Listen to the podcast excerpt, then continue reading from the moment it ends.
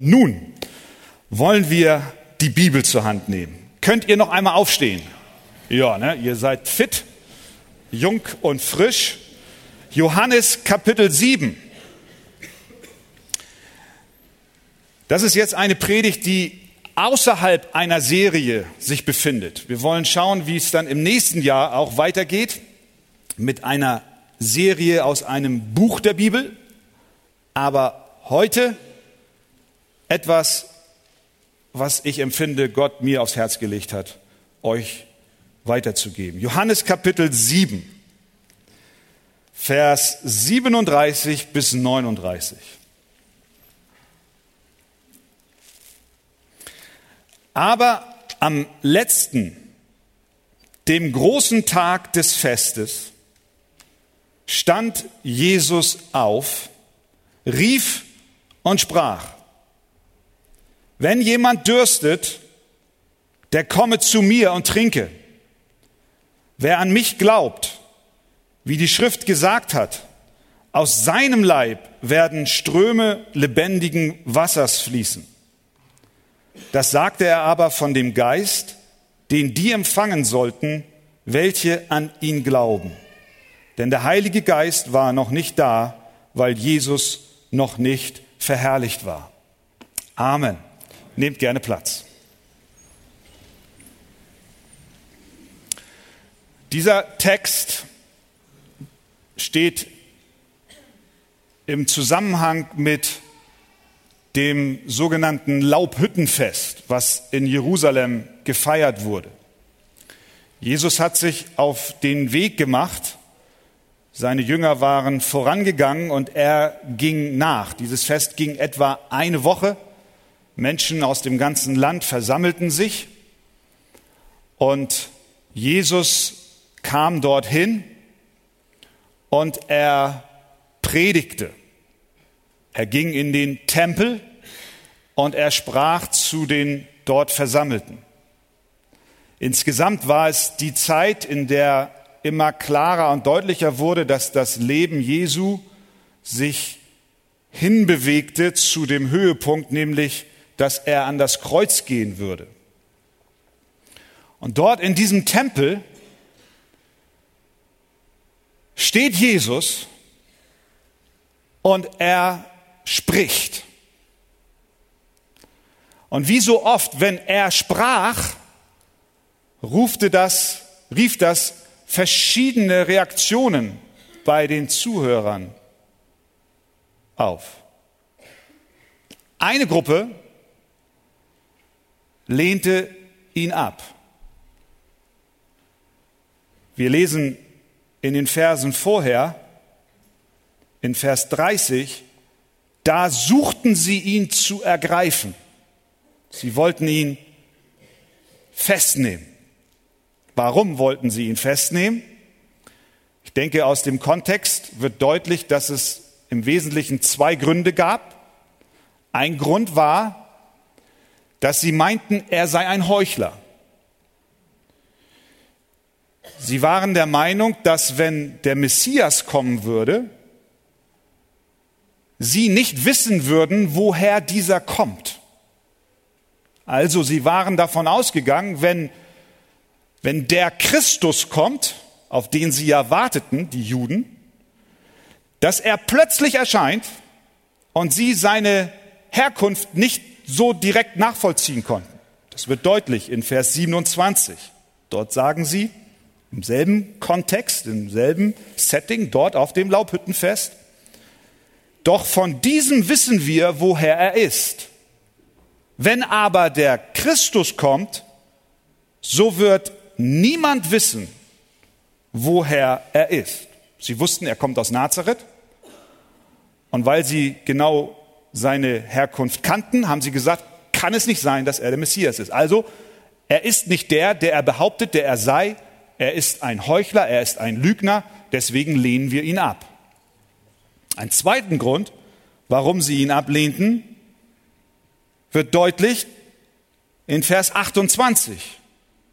Da rief Jesus, während er im Tempel lehrte und sprach, das ist jetzt seine Antwort, auf das, was sie eben noch sagten, ja, ihr kennt mich und ihr wisst, woher ich bin. Er gibt ihnen recht. Richtig? Ihr kennt mich. Und jetzt hör mal, was er sagt. Und doch bin ich nicht von mir selbst gekommen, sondern der ist wahrhaftig, der mich gesandt hat, den ihr nicht kennt. Jesus stellt sich in den Tempel und sagt seinen Zuhörern, den Pharisäern, den Schriftgelehrten, den Menschen aus dem religiösen Zentrum der damaligen Zeit und der damaligen Gesellschaft, in der sie lebten. Er sagt ihnen direkt ins Gesicht, ihr kennt Gott nicht. Ihr, die ihr die heiligen Schriften habt und ihr, die ihr studiert habt, ihr habt das Ziel verfehlt. Ihr kennt Gott nicht. Und das war eine Beleidigung höchsten Grades. Deswegen steht dann in Vers 30, da suchten sie ihn zu ergreifen. Das war genug, das war zu viel. Jetzt musste er stillgelegt werden. Er dürfte nicht weiter so etwas sagen. Das ist die eine Gruppe. Sie reagierten in Ablehnung. Dann gibt es dort eine andere Gruppe, die uns in Vers 31 vorgestellt wird. Dort lesen wir, viele aber aus der Volksmenge glaubten an ihn und sprachen, wenn der Christus kommt, wird er wohl mehr Zeichen tun als die, welche dieser getan hat?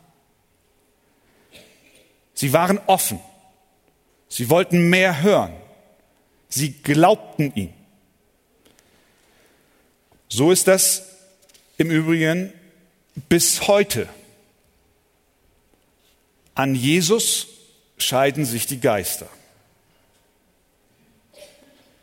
Viele sind ihm feindlich gesinnt. Sie können es nicht ertragen, wenn der Name Jesus genannt wird oder gepredigt wird. Sie wollen nichts von ihm hören. Es gibt Menschen, die haben sich geschworen, niemals ihren Fuß über die Schwelle einer Kirche zu setzen, weil sie eine so große innere Ablehnung haben, besonders gegen Jesus und dem, was er von sich sagt, wer er sei und was das auch für Konsequenzen für ihr Leben hat. Sie glauben, er ist ein, ein Heuchler, ein Lügner, ein Spinner, ein nicht zu gebrauchender. Vielleicht ist heute Morgen auch einer, der eine oder andere unter uns, der sich fragt, ich weiß ehrlich gesagt gar nicht, warum ich hier reingekommen bin. Ich, ich gehöre eigentlich eher zu denen, die sagen, nee, von diesem Jesus will ich nichts, will ich nichts hören, will ich nichts wissen. Und heute gibt es auch, genauso wie es ablehnende Menschen gibt, auch Menschen, die offen sind, die sagen, das ist interessant. Von diesem Jesus möchte ich mehr hören, von ihm möchte ich mehr wissen. Die sind sogar bereit, so weit zu gehen, zu sagen, ich, ich gebe diesem Jesus mein Leben.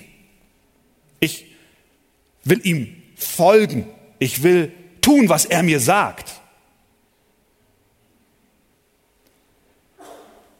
Diese zweigeteilte Reaktion auf Jesus findet nicht nur auf institutioneller Ebene statt, zwischen christlichen Kirchen auf der einen Seite und dann vielleicht dem Verein deutscher Atheisten, sondern das, das bricht sich runter. Das geht tief. Das geht bis in die kleinsten Zellen unserer Gesellschaft. Das geht bis in die Familien hinein. Jesus ist wie einer, der ein Keil hineintreibt. Weil wenn man auf ihn trifft, man sich positionieren muss. Es gibt keinen Graubereich. Man muss entweder sagen, ich glaube ihm oder ich glaube ihm nicht. Es gibt keinen Mittelweg. Vielleicht kennst du das aus deinem eigenen Haus.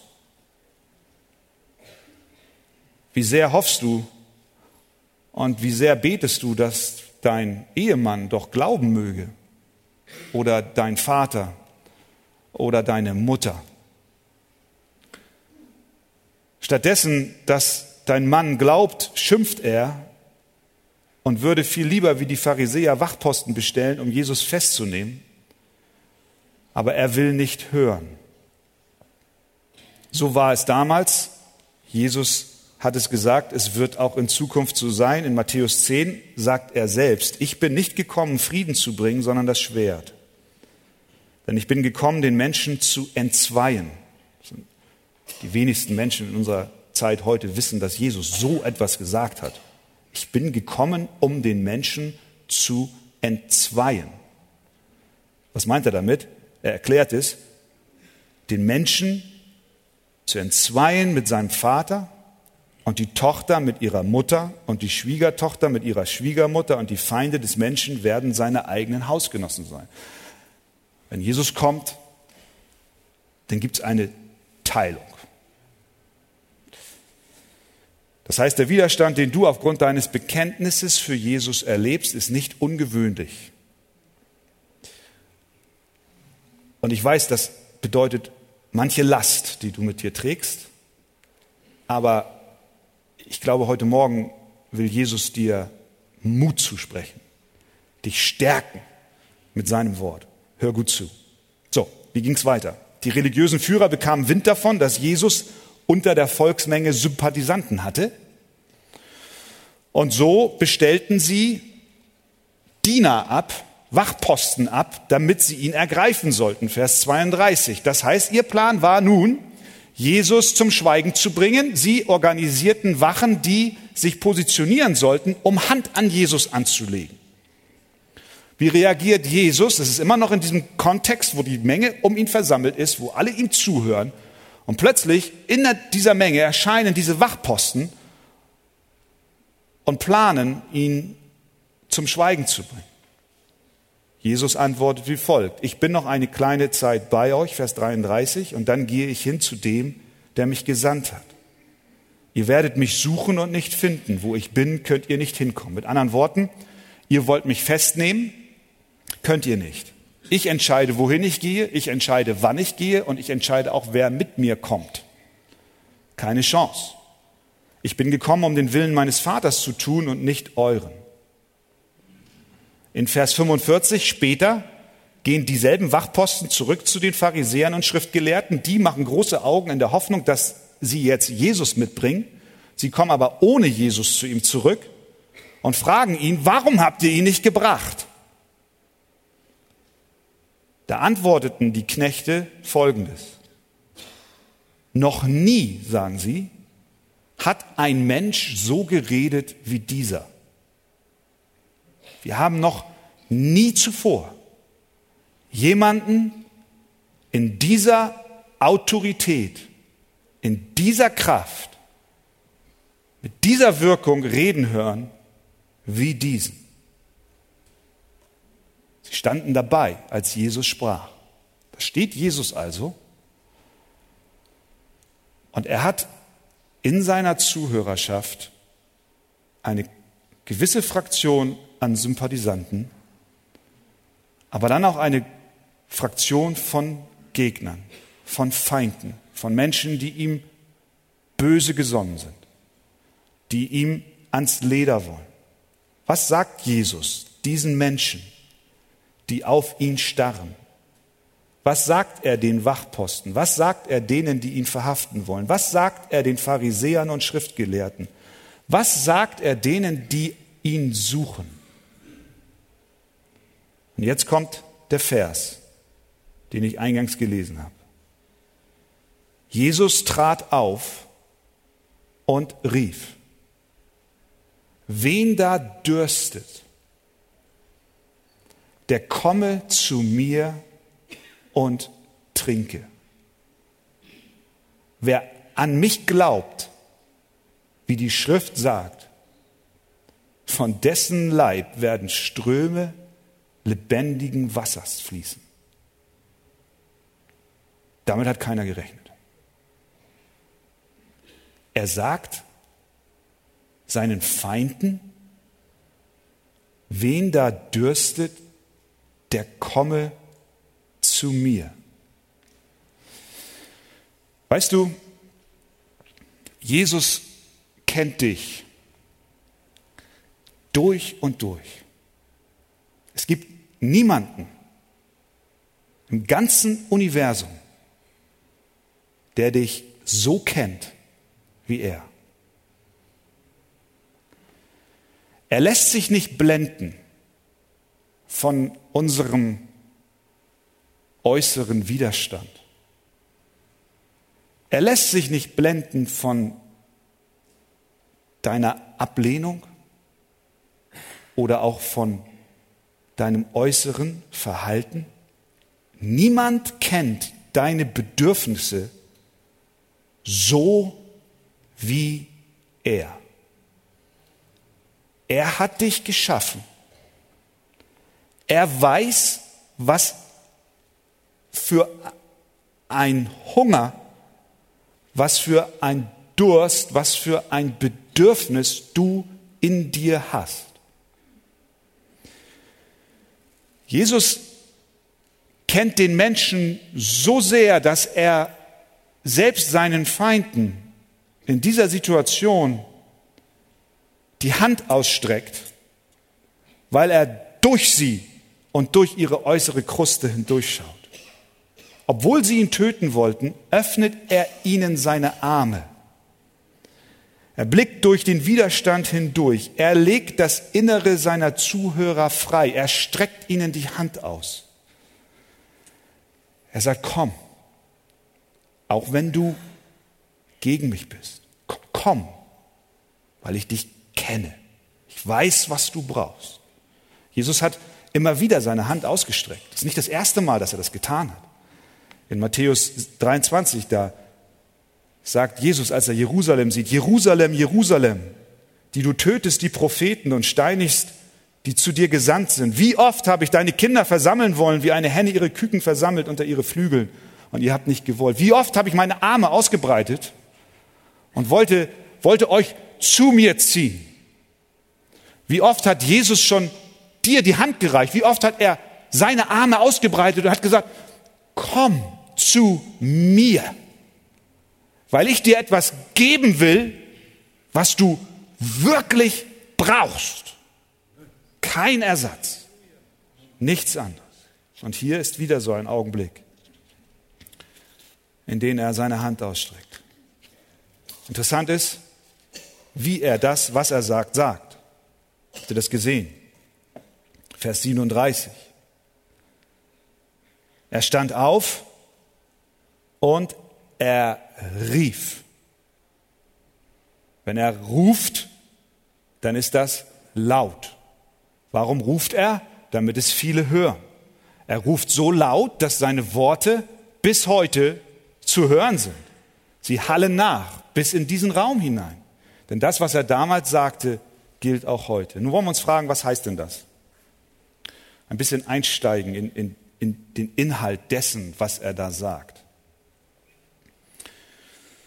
Schauen wir uns zunächst den Durst an.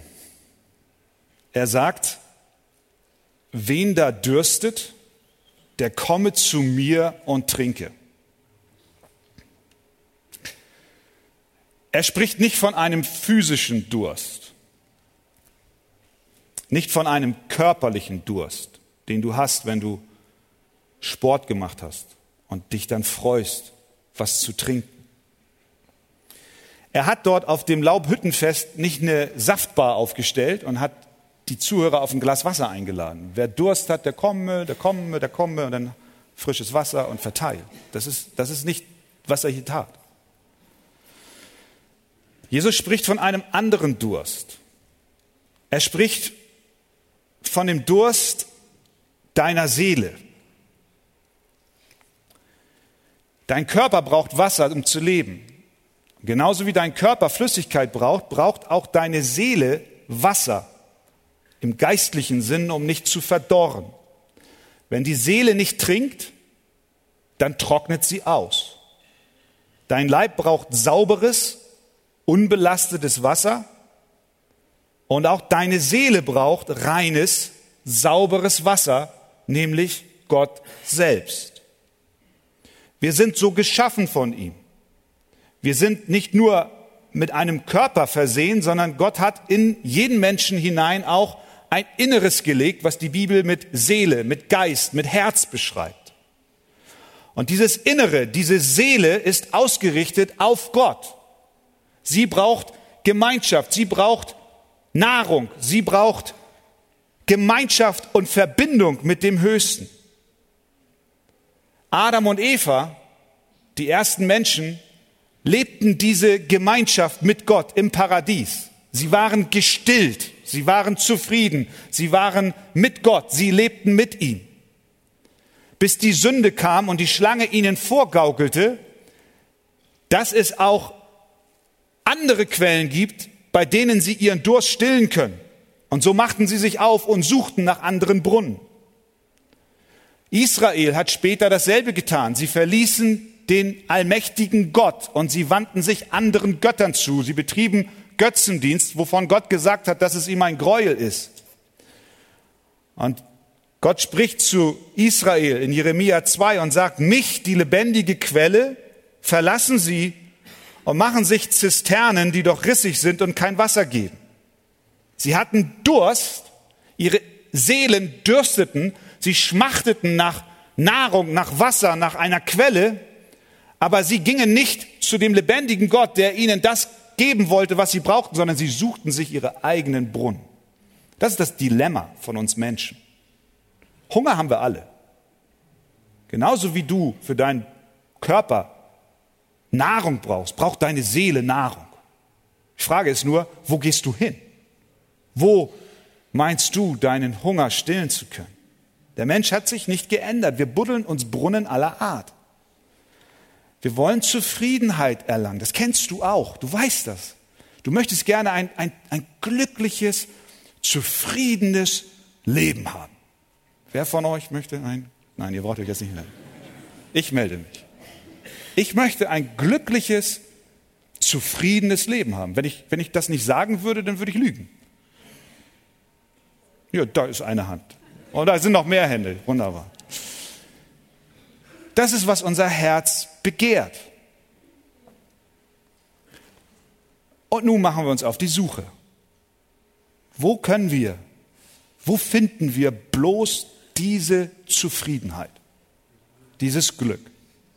Wir machen das wie Israel und wir fangen an zu buddeln, Brunnen auszuheben, einen Schacht zu, zu mauern und, und wir, wir hoffen, auf Wasser zu stoßen. Es gibt verschiedene Brunnen. In unseren Breitengraden ist ein großer Brunnen, ist das das Geld, der Materialismus. Wir lassen unseren Eimer herab in das verseuchte Wasser des Geldes, des Konsums.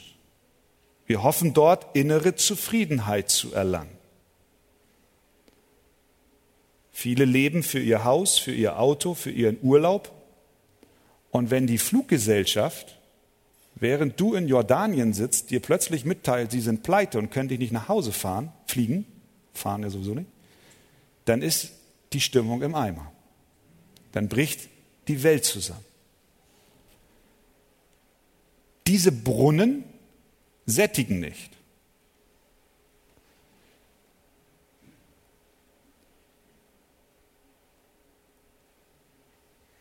Patrick Rocker war ein Multimillionär aus Irland. Kirk Stevenson war ein neuseeländisch-britischer Finanzinvestor. Thierry Magon war ein französischer Fondsmanager.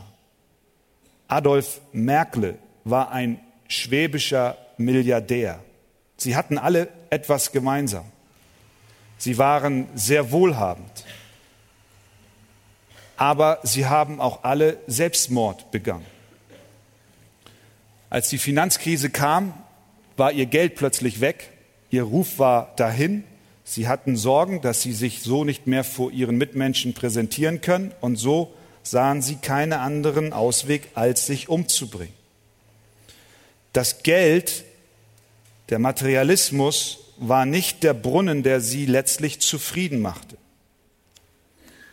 Nun will ich nicht an diesem Morgen auf solche Menschen mit dem Finger zeigen und sagen, schaut euch die an, wie verkehrt waren sie, sondern ich will vielmehr uns die Frage stellen, worauf baust du deine Zufriedenheit auf? Was ist der Brunnen, an den du dich begibst? Ein anderer löchriger Brunnen ist das Streben nach Anerkennung. Du lebst dafür, akzeptiert zu sein. Du fragst dich ständig, wie du auf andere wirkst. Du versuchst den Durst deiner Seele mit dem Wohlwollen deiner Mitmenschen zu stillen. Aber je mehr du von diesem abgestandenen Brackwasser trinkst, desto durstiger wirst du. Deine Gedanken kommen nicht zur Ruhe. Du liegst nachts wach und deine Gedanken verzehren dich, weil du immer wieder darüber nachdenkst und grübelst, wie ist das, was ich am Tag gesagt habe, bei Person X oder Person Y angekommen. Hoffentlich denkt er nicht das. Wie stehe ich jetzt bloß vor dem oder je, vor diesem oder jenem da? Du willst auf keinen Fall anecken, sondern du sehnst dich nach Zuneigung, nach Zuspruch, nach Anerkennung. Und das ist auch gut. Natürlich möchten wir das. Genauso wie wir ein glückliches Leben führen wollen. Wir wollen gerne anerkannt werden. Aber wenn wir damit den Durst unserer Seele stillen wollen, dann knien wir vor der falschen Quelle. Manch einer werkelt an einem ganz speziellen Brunnen. Du gräbst dich in die Tiefen deiner Sorgen ein und hoffst, auf Wasser zu stoßen. Du buddelst und buddelst und buddelst und du machst dir Sorgen und Sorgen und Sorgen und hoffst, irgendwann, je tiefer du kommst, wird schon etwas da sein, was deine Seele stillt. Jesus steht da und er lädt dich ein, deine Lasten bei ihm abzuwerfen. Er will dich sättigen. Er will dich sättigen. Das gilt nicht nur für Menschen, die Gott noch nicht kennen. Das gilt für dich, der du ein Kind Gottes bist. Der größte Seelendurst aber entsteht dann, wenn wir unsere Sünden erkennen. Das ist der größte Seelendurst. Wenn wir verstehen, dass wir vergeblich an falschen Orten gesucht haben, wenn wir begreifen, dass unser Buddeln nach unserer Fasson für Gott ein Gräuel ist, wenn wir erkennen, dass wir ohne ihn verloren sind und wenn wir sehen, dass unsere Sündenlast zu groß ist, als dass wir sie selber tragen können, dann wird der Durst umso größer. Aber das Stillen des Durstes wird umso köstlicher. Jesus sagt, wen da dürstet, der komme zu mir und trinke. Sein Wasser ist umsonst. Das Einzige, was du mitbringen musst, ist Durst. Durst. Mehr brauchst du nicht. Das ist übrigens das Ziel jeder Predigt. Das sollte auch das Ziel jedes Bibelstudiums sein. Das sollte auch das Ziel jedes Hauskreises sein. Dass wenn wir die Bibel öffnen, wir erkennen, dass darin Nahrung ist für uns dass wir sehen, dass jede Predigt, die wir hören, wie ein Bankett ist, wie ein Buffet ist, an das Gott uns einlädt, dass wir gehen und essen. Er will deinen Hunger stillen. Das, was du tief in dir an Bedürfnissen hast, das, was du versuchst woanders zu stillen. Er will dich sättigen. Das ist der Durst. Zweitens, was sagt er dann? Wen da dürstet, der komme zu mir und trinke. Was bedeutet es, zu Jesus zu kommen und zu trinken? Ich glaube, wir müssen verstehen, dass wenn wir zu Jesus gehen, um zu trinken, wir dann Jesus selbst trinken. Jesus hat nicht nur etwas, was unsere Seele braucht, sondern Jesus selbst ist, was unsere Seele braucht. Erinnern wir uns an die Worte, die er vorher sprach in Vers 35 in Kapitel 6, Vers 35, da hat er Folgendes gesagt. Er hat ja gesagt, ich bin das Brot des Lebens. Wer zu mir kommt, den wird nicht hungern. Und wer an mich glaubt, den wird nimmermehr dürsten. Das heißt, Jesus selber beschreibt sich als das Brot selbst. Und er ist auch das Wasser selbst. Er hat nicht nur etwas, was er dir geben will, sondern er will sich selbst dir geben. Deswegen sollte unsere Seele diesen einen Wunsch haben, Jesus zu bekommen, Jesus zu haben, ihn zu haben, ihn aufzunehmen, ihn zu trinken und nicht was drumherum ist. Es geht nicht in erster Linie um die Gemeinde. Es geht nicht in erster Linie um ein Gebäude. Es geht nicht in erster Linie um Lieder. Es geht in erster Linie um Jesus. Er ist, der deine Seele sättigt. Nichts anderes.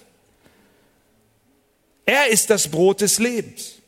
Er stillt die Sehnsucht deines Herzens. Wen da dürstet, der komme zu mir und trinke. Trinke mich. Jesus. Suche ihn. Suche ihn. Und du wirst, du wirst Befriedigung bekommen für dein Herz. Glaub mir. Was wir noch sehen ist, zu Jesus zu kommen und zu trinken heißt auch, dass deine Seele trinken kann. Sie kann trinken. Das ist ein interessanter Gedanke. Sie kann, sie kann schlucken. Deine Seele kann schlucken. Wusstest du das? Es ist kein physisches Schlucken. Es sind nicht Muskeln, die sich zusammenziehen, sondern deine, deine Seele nimmt auf. Du trinkst mit ihr, du trinkst geistlich. Du wurdest geschaffen, Jesus aufzunehmen, indem du ihn trinkst, indem du Gemeinschaft mit ihm hast, so wie du Wasser schluckst. Der Psalmist drückt es so aus, wie der Hirsch lechzt nach frischem Wasser, so schreit meine Seele Gott zu dir. Meine Seele dürstet nach Gott, nach dem lebendigen Gott. Was bedeutet es noch zu trinken? Es bedeutet, Jesus zu glauben. Bedeutet, Jesus zu glauben. Wie wirst du zufrieden? Indem du Jesus glaubst. Wir können auch sagen, indem du Jesus vertraust. Er sagt, wen da dürstet, der komme zu mir und trinke. Wer an mich glaubt, wie die Schrift sagt, von dessen Ströme werden lebendigen, von dessen Leibe werden Ströme lebendigen Wassers fließen. Wer an mich glaubt, sehen wir hier die Verbindung. Wer kommt und trinkt, ist gleichzusetzen mit wer an mich glaubt. Kommen und trinken bedeutet zu glauben. Bedeutet zuallererst zu glauben, dass er der Sohn Gottes ist. Es bedeutet zuallererst zu glauben, dass er von Gott gesandt wurde, um für dich ein Leben zu führen, was vollkommen war. Und dann an deiner Stelle ans Kreuz zu gehen, um die Strafe, die du verdient hast, auf sich zu nehmen, obwohl er unschuldig war.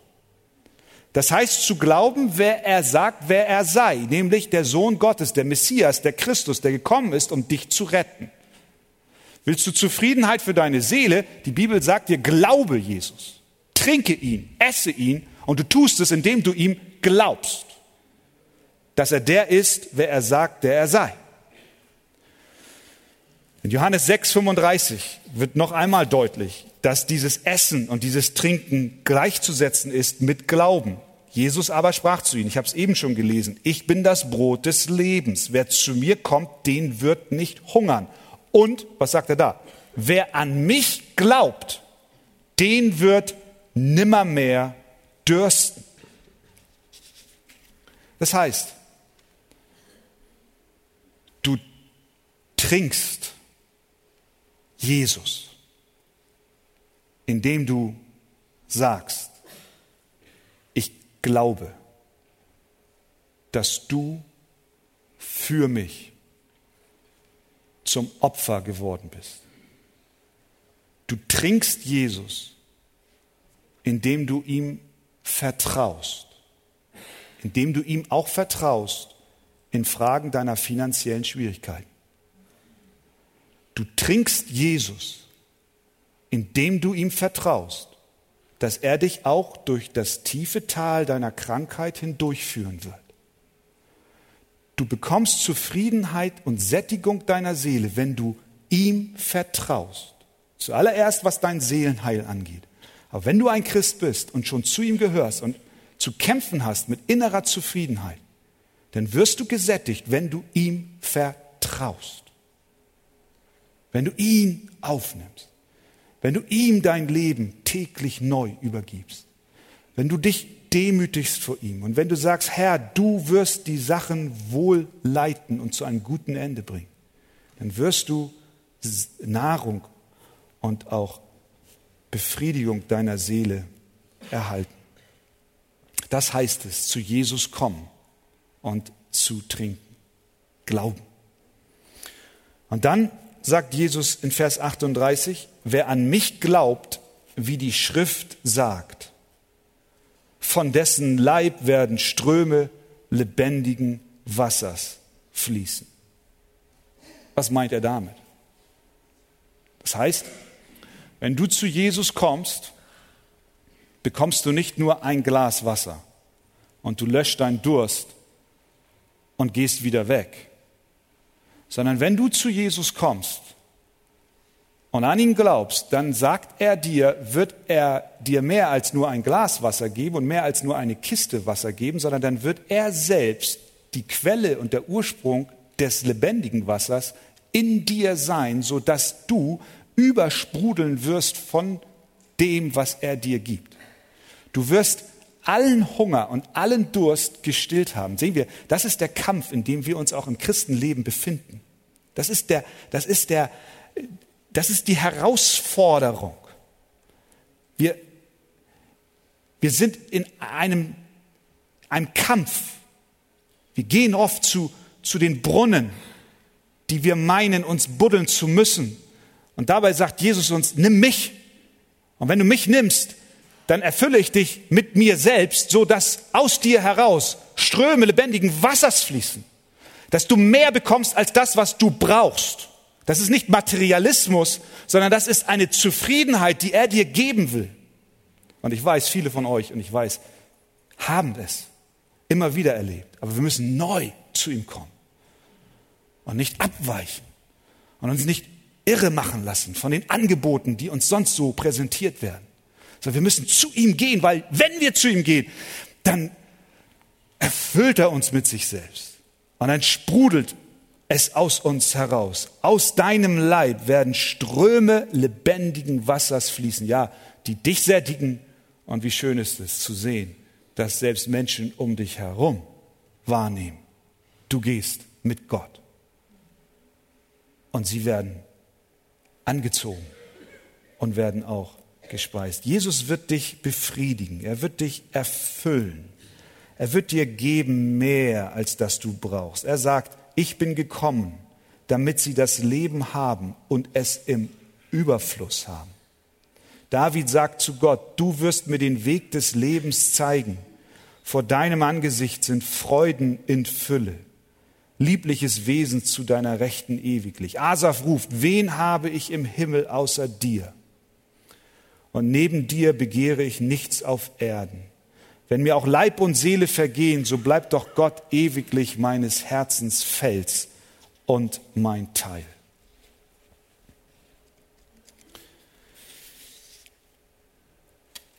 Zum Schluss möchte ich unsere Aufmerksamkeit zu einem kleinen Teilsatz lenken. Er sagt, wer an mich glaubt, wie die Schrift gesagt hat,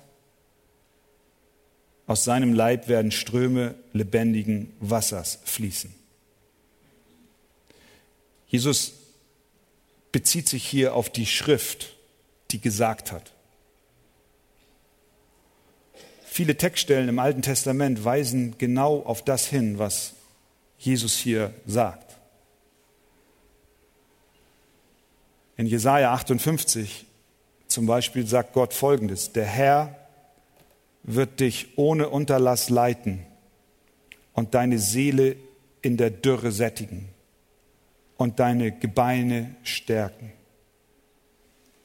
Du wirst sein wie ein wohlbewässerter Garten und wie eine Wasserquelle, deren Wasser niemals versiegt. Das hat Jesus, das hat, das hat Gott schon vor Jahrtausenden gesagt. Jahrhunderte bevor Jesus kam, um dort im Tempel zu den Menschen, die ihm feindlich gesinnt waren, diese Worte zu sagen, hat Gott schon lange geplant, dass dieser Jesus kommt. Er hat sich schon vor Ewigkeiten vorgenommen, seinen Sohn zu senden. Das heißt, er hat schon an dich gedacht. Er will deine Seele in der Dürre sättigen. Er will, dass du ein wohlbewässerter Garten bist und eine Wasserquelle, deren Wasser niemals versiegt. Er hat dich geschaffen mit einem unstillbaren Durst. Deine Seele hat Durst. Über diesen Fakt kommst du nicht hinweg. Die Frage ist, wo gehst du hin und stillst den Durst deiner Seele? Gott sandte seinen Sohn. Er plante, Jesus nach Jerusalem zu senden, damit er diese Einladung ausspricht. Kommt zu mir, all die ihr durstig seid. Und Gott hat auch geplant, dass nicht nur Jesus in Jerusalem im Tempel steht und diese Einladung ausspricht, sondern er hat auch geplant, dass du an diesem Morgen in diesem Raum zu dieser Zeit bist und diese Einladung wiederholt hörst. Er ruft dir heute Morgen zu, komm zu mir. Komm zu mir. Wenn du Durst hast, dann will ich dich sättigen. Ich will dir Wasser geben, so viel, dass du sogar Ströme lebendigen Wassers hast, die von dir fließen. Und das ist die Einladung an diesem Morgen. Er rief es der Menge zu. Er rief so laut, dass du es heute noch hören darfst. Komm zu Jesus. Egal, ob du noch nie zu ihm gekommen bist, vielleicht ist das der Moment, wo du sagst, ich will glauben. Und wenn du schon zu Jesus gehörst, und in dieser vergangenen Woche, vielleicht auch heute, dich ertappt hast, wie du deine Zufriedenheit in Brunnen suchst, die du selbst gegraben hast, komm zu Jesus. Richte dich neu auf, aus auf ihn. Er will dich erquicken. Wen da dürstet, der komme zu mir und trinke. Komm und trinke. Amen.